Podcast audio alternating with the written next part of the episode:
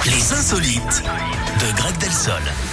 Vous nous parlez de quoi ce matin, Greg Je vous emmène en Australie, Eric, avec la découverte d'un client dans un supermarché à Melbourne. Il est tombé sur un œuf complètement rond. C'est très rare.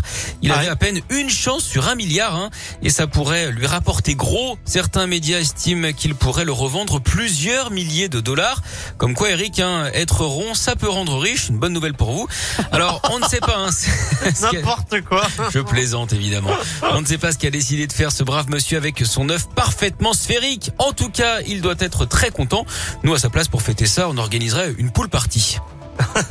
Merci beaucoup, Greg. Allez, passez une bien belle journée. Mais vous et aussi, je vous Eric. dis à demain. Au revoir. Ciao, ciao. Il y a Big Flo et Oli et Pink qui arrivent, mais juste avant, 11h03, voici la